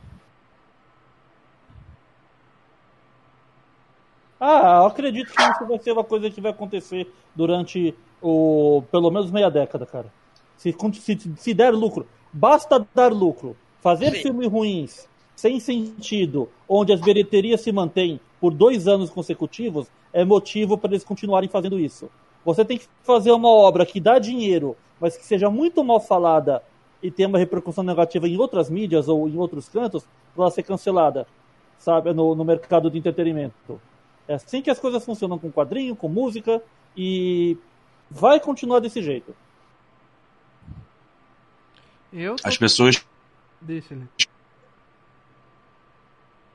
Felipe? Felipe, seu áudio está mudo. Ele ia falar alguma coisa? É, sabe? Só que assim, não é. Isso não é o suficiente, sabe? A gente tem que analisar o filme aqui também, parte do roteiro, parte das coerências. E é fraco. É fraco. Eu concordo que é bonito, é esperançoso. é, tem umas coisas leves, assim, dependendo da pessoa que assistir, que teve um ano de 2020 horrível. Se, Vai assistir o filme. olha, vai ter- vai eu concordo com você. Eu concordo com essa visão, é muito boa. Você me falar, esse é um filme da Mulher Maravilha para crianças de 10 anos. Assim, se fosse Sim, sim, mas analisando bem é fraco, o filme é fraco, né? O filme é fraco, infelizmente. Nós temos atores que são muito bons, mas o protagonista parece cansado. Nós te, assim, ela fica muito feliz com as cenas na cama com o cara, ela fica muito feliz conversando com as outras pessoas, mas É. fora as cenas de ação ela está morna. É, me dói falar isso, eu sou decenalta. Eu sou um fanboy da DC absurdo, sabe? E a DC é famosa por criar histórias com roteiros sérios, que Sim. têm profundidade, funcionam e, e, e mexem com questões políticas. História que não falta, foi o que o Janúncio mencionou. Pega Jorge Pérez. Pois é. E olha, Pega, eu leio. O meu conhecimento de quadrinhos é, assim, medíocre. Medíocre pra caramba. Mas eu tenho certeza de que tudo que a gente vê no Mulher Maravilha é, é- é o aproveitamento negativo de tudo de bom que a DC tem. Não, e de novo eu falo que assim, as produções é, animadas da Warner, principalmente ali o que o Bruce Timm e o Paul Dini desenvolveram a partir da série do Batman, e aí a- as outras produções que vieram depois, conseguem encontrar um tom que agrada ao fã do quadrinho mais antigo, entregar uma tramas interessantes, né? E, e que encaixariam bem, eu imagino que para o tom que a Warner precisa encontrar para o cinema. É só fazer o Paul Dini, o Kevin Feige da Warner. Mas eles não vão fazer isso, porque na Warner o que eles querem dizer é o seguinte: não, quem dá a palavra final são os executivos. Ai, que horror. Ah, E assim, se você for ver, a ideia, a premissa do filme não é ruim, assim. Eu acho, até, até, até entendo, é, porque o- é, a Pat Jenks e o, Jeff Jones, né, que escreveram o roteiro, e teve mais um outro rapaz, um outro senhor lá, que eu não sei o nome, não lembro, e, e até entendo a ideia deles. Ah, a gente vai fazer um filme nos anos 80, porque todo mundo gosta dos anos 80, não tem muita justificativa além disso, né, pra, pra, Sim. pra ser nos anos Modismo. 80. É, é, vamos pegar uma personagem que é muito conhecida dela como vilã. Vamos pegar um personagem que ela matou nos quadrinhos, então virou meio que vilão dela também, né? Que é o Maxwell Lord. Vamos botar esses dois personagens. Maxwell Lord vai ser um magnata, vai ser um cara empresariado meio Trump, e a gente pode fazer crítica às coisas hoje em dia. E aí pronto, vamos falar sobre verdade, sobre mentiras e, e sobre desejos e tal. É uma premissa boa. O negócio é desenvolvimento. Eles não conseguiram pensar numa história boa e coerente para uma, uma boa premissa. Eu fiquei muito triste com esse filme por conta disso. Porque eu eu achar, o segundo filme ele tem um potencial gigante de ser um grande filme, ter uma grande bilheteria, ser um arrasa quarteirão mesmo, assim, porque já não tinha mais o Snyder escrevendo, o tom ia ser um tom mais colorido. Ninguém mais pode próximo botar esse, esse problema. Não, porque o problema antes é porque Zack Snyder não trabalha com cores. É, Então, mais se fosse assim, filme preto e branco não, não era clássico. Só que eu acho que foi É. nisso, aí que, eles- nisso aí que eles pesaram a mão, porque disseram, não, a gente vai ser mais colorido, a gente vai ser mais positivo, a gente vai se mostrar que ela é um símbolo de esperança de, de, para as pessoas, e aí eles ficam fazendo isso toda hora. Toda hora no, no filme ela dando piscadela para as pessoas, meio tipo o Superman dos anos de, de Richard Donner, de 1978, né? Uhum. Uma piscadela para um, piscadela para outro. Eles exageram nisso e esquecem de fazer história. E aí, pronto. Eu fico muito triste, porque 1984, um filme sobre verdade e mentira, e você não ser mais político, de fato, né, aprofundado na história, não está citando o, livro de George Orwell, cara. Tipo, você não está aprofundando nisso, né? Fico muito triste. Né? E você tem a, a grande- Maravilha como O filme tinha um grande potencial, inclusive em trilha sonora, cara. Eles não usaram quase nada. Tipo, é um. o- Os anos 80 tem umas melhores músicas já feitas na face da É, Terra. só se destacou mais a, a- os remix da música da Mulher Maravilha, do tema dela mesmo, e pronto. É. Não tem mais nada. Pois é. Deram ficaram mole. Ficaram com preguiça ou, com- ou não quiseram gastar o dinheiro com royalties, né, cara? Porque, tipo, Guardiões da Galáxia usou toda a trilha dos anos 80 e foi maravilhoso. Pô, ficou maravilhoso, exatamente. E Guardiões da Galáxia é uma prova de que você consegue fazer um filme divertido, engraçado, Empolgante. empolgante e Empolgante. empolgante, Empolgante. Empolgante. empolgante e e também assim e que tem sua carga dramática em, em em não tão dramático, mas tem seus momentos mais emotivos. Então, o, o- o Guardiões da Galáxia, ele é, vamos dizer assim, ele é o que deveria ser a referência para uma aventura descompromissada. Não, e pô, fizeram o filme nos anos 80, como vocês disseram aí, não tem desculpa, é só porque é anos 80. Aí retorna o Steve Trevor em 80 anos, mais ou menos. Ela não esqueceu o cara. Continua, ah, é vou, demais. vou sozinha tomar café no negócio. Aí olha pra mesa vazia, Nossa, ela. de hum, mulher perfeita, nunca esquece o amado. Que Não é é coerente com o perfil da própria Mulher Maravilha. ela já De devia novo, ter que é superado. uma Mas. Sabe que nesse ponto, até que eu não, não me incomodei tanto, porque é, eu, eu parto do seguinte entendimento, que a Diana, a Mulher Maravilha, ela é uma mulher que transcende o tempo, né? Ela não envelhece, né? Então, a primeira coisa que o, que o Steve fala quando vê, né, ela de novo, é que ela não mudou nada, né?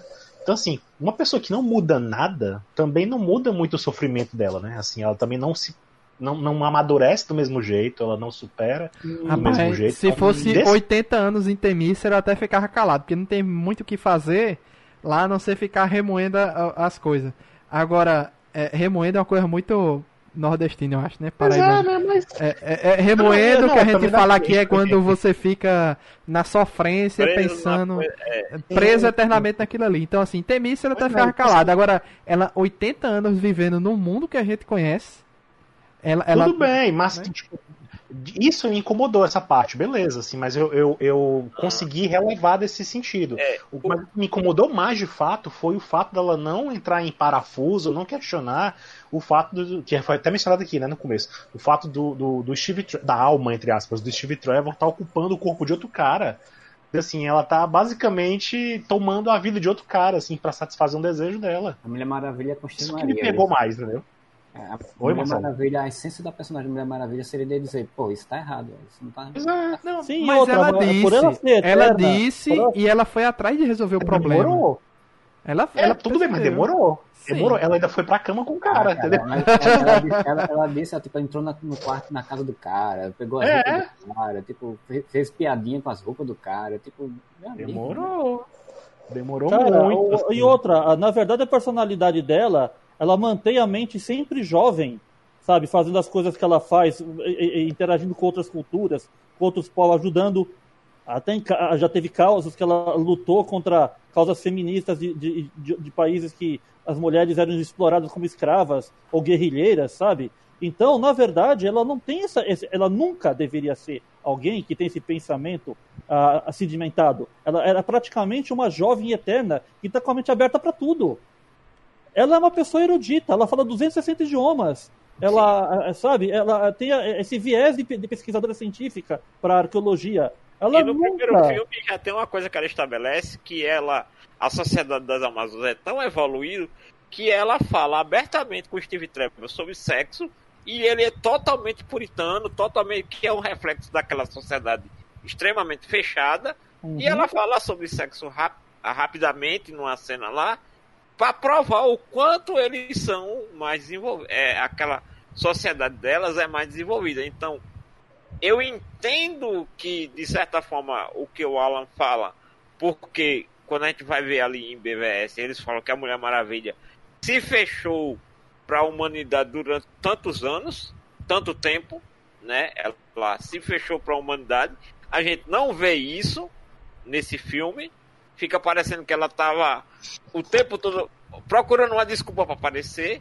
É o que dá a entender. Você está me né? dizendo que o maior detetive do mundo, o Batman, falhou em achar essas escapadas que a Diana deu para salvar a humanidade de alguma coisa. Encontrou uma foto da Primeira Guerra Mundial e não encontrou o indício dela nos anos 80. É, Rob, isso. É fogo. E, e outra pergunta que eu fico pensando: o terceiro filme foi anunciado, não seria é, bom ela na Segunda Guerra Mundial matando o Hitler? Não, seria bom não, fizer, não fazerem mais filme isolado, sabe? Eu fico me perguntando nesse terceiro filme agora, como é que vai ser? Porque, É. tipo, eu, eu achei que o segundo filme ia ser, sei lá, na, na- na Segunda Guerra ou aquele período ali de início da, da, Guerra do Vietnã. da Guerra Fria, sabe? Aham. Tipo, eu- eu- teria sido muito mais interessante você ver ela rodando pelo mundo, como eu falei lá no início do podcast, a gente Se roda torna pelo um mundo. mito, né? É, exato. Ela, ela- se tornando uma- a, a sombra que o Batman todo mundo fala em Gotham, né? Tipo, ela ser a sombra na, na história da humanidade. Tipo, você sabe que existe, mas ninguém tem provas, né? E isso seria muito mais interessante pra você mostrar num filme do que fazer uma história nos anos 80. Mas aí eu me É. pergunto, eles vão fazer o que agora? Vão fazer nos anos 90, fazer que nem X-Men da Fox? Boa pergunta. Ou vai ser no futuro, né? Uma outra, uma, uma outra coisa que até entendo, pegando esse gancho que o Marcelo falou, que de- é de novo aqui, eu vou remontar aquele conceito lá que era do, do Zack Snyder, né? Que era, se eles não tivessem matado o Ares no primeiro filme, você tinha um motivo para você ter a Diana sempre nas sombras tendo essa batalha é, caçando o Ares e aí você ia ter vários cenários de guerras e de massacres ao longo da história, sendo um pano de fundo para esse embate entre ela, Ares e os seguidores dele. E era- isso acontece naquele desenho animado do. Qual é o nome lá do que só pode haver um? A versão japonesa lá? Highlander. O... É, o Highlander, o vilão da história dele, faz exatamente isso. O cara é perseguido pelo outro, só que ele vê que o mundo está seguindo caminhos, então ele sempre vai atrás da civilização, do governo que está mais em roga, e ele se une e tenta ser um dos líderes daquilo. E, É, e, ele o Ares ele estava tipo incentivando a guerra, né? Ali o tempo todo. Sim, o conflito Mundial. todo. Pois é. Então quer dizer que a Segunda Guerra Mundial é só pela ruindade do ser humano. É, o Exato. que justificaria a Diana ter largado a humanidade, mas, não, mas né? Ela agora Sim, tá sim. impedindo pequenos. Tá impedindo agora pequenos assaltos e salvando pessoas de serem atropeladas. É, acho justo. A- a- Ela, ela é uma amazona. A amazona que conhece de magia, viveu uma história de magia. Cara, por, por que Ela a não é uma personagem ia druida, ro- gente. Ela não é uma druida. Por que ela não ia rodar pelo mundo atrás de coisas místicas pra impedir? Tipo, é o roteiro mais simples possível você poder ter. É, Essa sim, parte de concordo. Ana E Jones aí- dela é muito fraco, né? Nunca foi bem desenvolvido. E aí você teria, assim, vamos dizer, referências dela na história que estão ali. Por exemplo, uma coisa que eu vi no tra- num dos trailers lá que tem da, do filme da Liga, do que vai estrear na, na coisa, é que existia, na época da aliança entre os deuses, as Amazonas, os Atlantes e os humanos, um dispositivo que era a flecha das Amazonas. Para que todo mundo reconhecesse o sinal de perigo, né? Sendo que a humanidade se esqueceu disso ao longo da evolução. Mas aí a Hipólita diz: mande, dispare a flecha para Atenas. Aí a, a, a Amazônia diz: não, mas ninguém vai entender. Aí a, a Hipólita diz: mas a Diana vai entender o recado. Então, Hum, eles poderiam aproveitar, não estou dizendo essa ideia, mas esse conceito de que ela acompanha a humanidade nesse período desde a Primeira Guerra Mundial para aprender, a aprender sobre a humanidade e aí, como o Luiz falou, e também se decepcionar com ela. Sim. De ver É. tantas oportunidades que a humanidade tinha para dar certo, a questão dela sempre ter esperança que a humanidade prospere, e ela sempre vê essa prosperidade Ruim. é, se esvaindo em guerras. Não, teve tanto evento grandioso do final do- da Primeira Guerra até hoje Uhum. que eu acho que eles simplesmente escolheram os anos 80 porque tava hypado, né? Foi, foi, foi o que você falou. E a Guerra E porque também não ia gastar muito dinheiro, sabe? Só pode ser isso, uma parada mais contida ali. É, apesar da, da- de tudo que aconteceu no final do filme, mas pega ali uma segunda guerra, ou pega um negócio de, de sei lá, do espaço, é, de na guerra espacial, a corrida espacial e Sim, Aí ia exploração gastar muito mais é dinheiro. legal. com cenas de guerra, tá ligado? Ia gastar muito mais dinheiro. Será que foi alguma coisa assim, essa decisão também? A maior função desse filme, da Mulher Maravilha, é mostrar o quanto a pochete faz falta pro homem. Ela é um, é um acessório essencial. Tanto que voltou, né? Pois é. Só não voltou 100%. É, Não, voltou, uma, voltou. Não, só não voltou no Brasil por causa da violência urbana. Você pode ser facilmente assaltado. Assim É. como o acessóriozinho de, de Bluetooth de celular do, de monovido ali. Entendeu? Você só não usa no Brasil em massa porque você vai ser assaltado. Você é vítima automática com aquilo. Ah, tu tem pochete aí, não tem não, Denis? Eu tenho, eu uso pra viajar, pô. Eu Clássico. tinha uma pochete. E aquela triangular É que você bom, coloca é na frente bom. do peito. É boa Sim, pra claro. carregar. É boa Maneiro. pra carregar celular, Nossa, carregar coisa Eu, pequena. não, eu sou, é meu marsúpio. Eu não, se eu vou viajar, eu não saio, eu não largo dele, não. Legal. É, então é isso, amigos. Então é, eu acho que eu tô terminando esse podcast é, achando o filme pior do que como, como eu Tem, entrei. tem mais algum poder que ela tirou, você sabe onde? Não, Pra. Que não tinha Que isso, a já gente não. comentou da tiara, né? Da tiara dela que ela usa como. Achei- Mas, Que era Sailor Moon? É, Poder do, do laço. É o Baterangue. é. Mas eu acho que ela já fazia meio que isso na série da, da, da, da, da Linda Carta também. Ela usava a tiara também como, Deixa a mulher, como. Ela fazia essas coisas lá deixa a mulher em paz, pelo amor, deixa ela usar tudo que ela tem, cara. É maravilhosa. Sim, Pô, apro- aproveitando isso, a gente não Não, comentou não, a cena pós-crédito, né? Que a- o pessoal fala que a cena pós-crédito é a melhor coisa do filme, né? Que além da carta, Sim, que é outra é, coisa é, que ninguém sabe como, como, como ela apareceu ali, né? Que disseram que ela morreu, porque como é que pode? É, porque Ah, na lenda diz que ela morre para defender as demais Amazonas. E na cena final ela diz que a mulher pede agradece por ela ter salvo o bebê dela, né? E ela responde: Não, eu já faço isso há muito tempo. Quer dizer, a personagem da cena pós-crédito, que é a Mulher Maravilha, entre aspas, da série clássica, desempenha o papel que a Mulher Maravilha de hoje deveria ter feito, de acordo Mas o que o é. próprio cinema estabeleceu, que é uma pessoa que ajuda a humanidade, porém, na, assim, na sombra, né? Incognito. Mas assim, que período, que período era aquele ali? Eu não consegui identificar an- idade, anos ali. Anos Não, 80. foi- Anos Foi 80. criado, é- Era a Ah, mesma época em outro local, gente. É, pois é. Ah, tá. Assim, o engraçado é porque o filme, o filme estabelece que a Astéria, né, que é o personagem Sim. dela, é, ela, ela tinha se sacrificado, mas não fica claro que ela tinha morrido, né? É. Ela tinha se Não, sacrificado Segundo a que as Amazonas Amazonas, ela tinha morrido. Né? Não, aí- ela, ela ficou pra trás, se perdeu na história e falou: Ah, já fiz tanto, ninguém tá me procurando, vou me aposentar. E deixou Pois a é, armadura largou a pra lá. armadura, né? Deixou a armadura É. pra trás e foi embora, né? Ô Marcelo, É, a, a, a, a- a Linda a- Carter não já tinha voltado pra fazer participação em outras coisas da DC por aí, não foi? Não, assim, na série de TV ela foi presidente dos Uhum. Estados Unidos, né? Olha, É. Ela foi, ela foi presidente na série, de, na série da CW. Mas Mas, é outra no cinema. terra. É, É, e cinema na Smallville ela era mãe daquela minazinha, daquela atriz que, que foi até processada por, por aquela seita sexual. Sim. Da Ela era, ela era mãe da Chloe também, ela usava o poder justamente manipular as pessoas quando pegava na Kryptonita. É, É, mas a eu questão tô vendo é o que ela seguinte, participa muito da série da esse- Supergirl, tô vendo aqui. É, assim, ah, mas beleza, vamos lá. Esse, esse- essa cena pós-crédito, ela vai ser só uma homenagem bonitinha, um fanservice total, Exatamente. easter egg, ou vão Exatamente. levar isso pra frente? Então, como, acho que é como só se easter egg mesmo, acho que é só fanservice. Eu acho É, que ele tá como easter prefiro egg. também. Eu acho que ele tá como easter egg, mas como tá na mesma época da, do filme, não pode ser que eles queiram mexer, né? Ver, tipo, ah, o povo gostou muito da participação dela, vamos botar ela em algum momento no próximo filme, né? Ah, não sei. pra Que eu não mim, a duvido, Linda Carter deveria ser a Hipólita desde o primeiro filme. Com É, certeza, com certeza, totalmente. Perderam, Deveria essa- ser a Hipólita desde o primeiro filme. perderam essa possibilidade, né? de Pô, mas fazer- a atriz que faz a Hipólita é muito maneira também, cara. Porque ela, ela assim, seria literalmente o conceito, né, da, da antiga passando pra novata.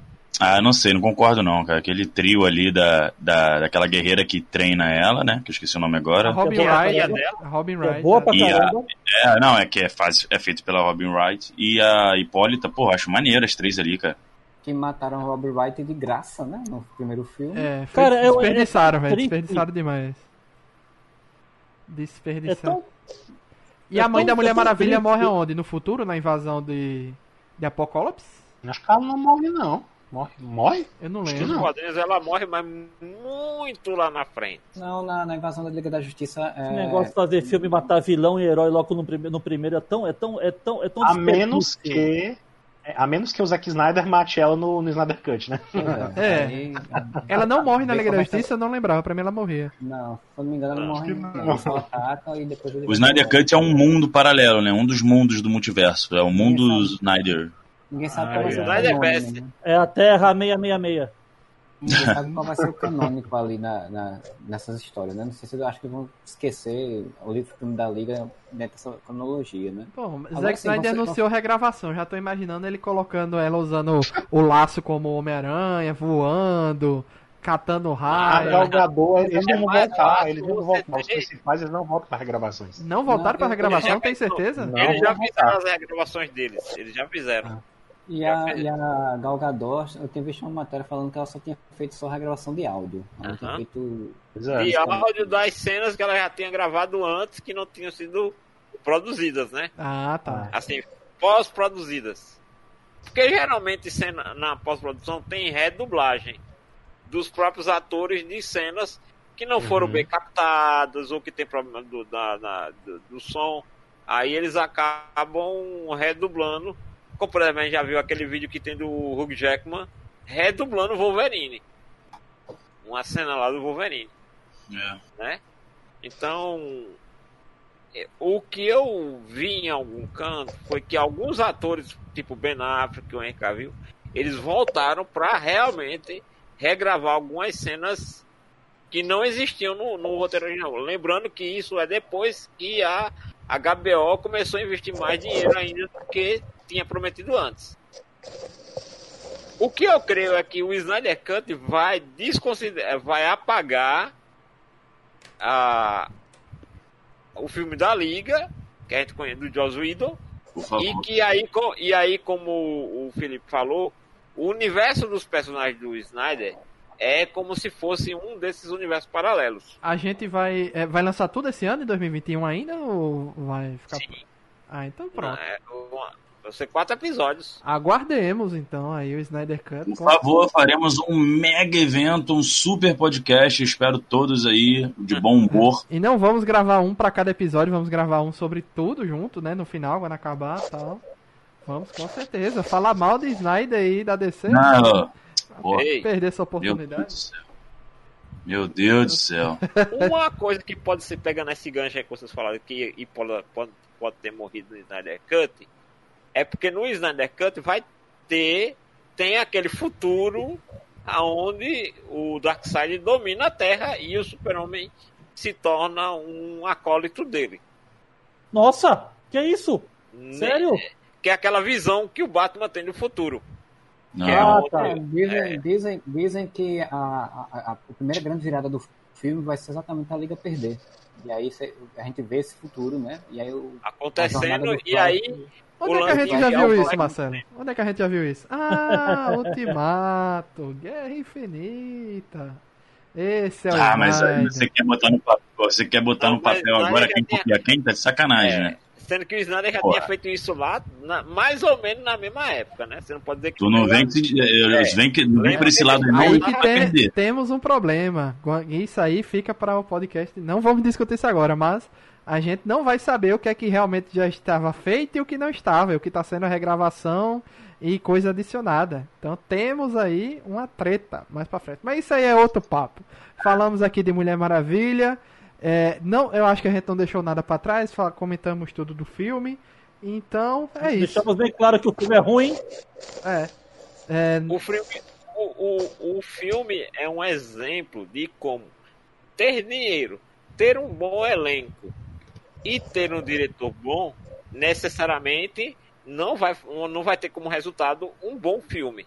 Tem que começar a contratar a gente. A gente que é fã, que está discutindo aqui o- os poréns e os contras, a gente tem ideias para transformar essas coisas. Luiz não é fã, não. Tão fácil, tá? Você entendeu? Luiz é o agente do caos. E deixamos também bem claro nesse podcast que pochetes vão, deveriam voltar mais vezes. pochetes deveriam voltar. Então agradecer aí a presença dos amigos nesse podcast 300, o primeiro de 2021, né? Então voltamos aí, Mais 300. é, que venham mais 300 e em breve aí podcast sobre os melhores animes de 2020. Valeu todo mundo aí, aos amigos Alan do Tarde Sensei, a Denison, Felipe Greco, Janúncio e Marcelo do Whatever. E resolvemos o problema do microfone de Marcelo. Aí. Como? Ei, Sério? Oh, isso eu não tinha reparado, até esqueci. Então valeu aí todo mundo e até a próxima, pessoal. Valeu!